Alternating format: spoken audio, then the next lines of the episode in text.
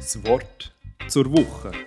Der GFC Jugendpodcast mit Gedanken aus dem Epheserbrief kompakt, klar und praktisch. Heute mit Gedanken von Stefanie Bürki. Kürzlich habe ich mich mit ein paar christlichen Freunden unterhalten.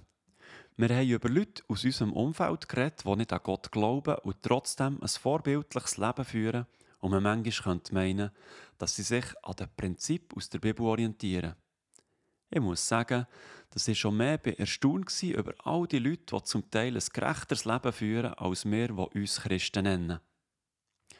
Während wir so über die vorbildlichen Nicht-Christen aus unserem Umfeld haben geredet, hat unser Gedanken irritiert. Ist es wirklich gerecht von Gott, wenn er all die Menschen, die so viel Gutes tun und die das Prinzip von Vergebung und der Grosszügigkeit leben, mal nicht retten? Der Paulus tut uns im Abschnitt von dieser Woche an etwas Wichtiges erinnern.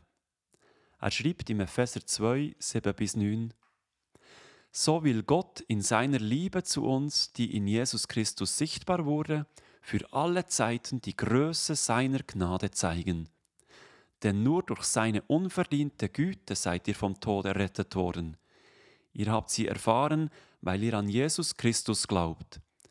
Dies alles ist ein Geschenk Gottes und nicht euer eigenes Werk.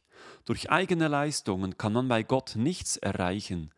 Deshalb kann sich niemand etwas auf seine guten Taten einbilden. Der Paulus redet hier über unsere Taten und über die Tatsache, dass es nicht unser Werk sind, wo uns der Zugang zur Rettung und zum Himmel auftun. Er sagt uns so, dass wir das Geschenk nur durch einen Glauben überkommen. Ich bin überzeugt, dass der Glaube hier ein wichtiges Schlüsselwort ist. Und genau das Element ist für die Menschen in meinem Umfeld so schwierig zu packen. Schon mehr ist mir in Diskussionen über meine Überzeugungen die Frage gestellt worden, hey, aber wie kannst du überhaupt einen solchen Glauben haben? Dazu noch einen Glauben an etwas, das man nicht sieht und nicht wirklich erklären kann. Das ist aber genau das, was Gott von uns will.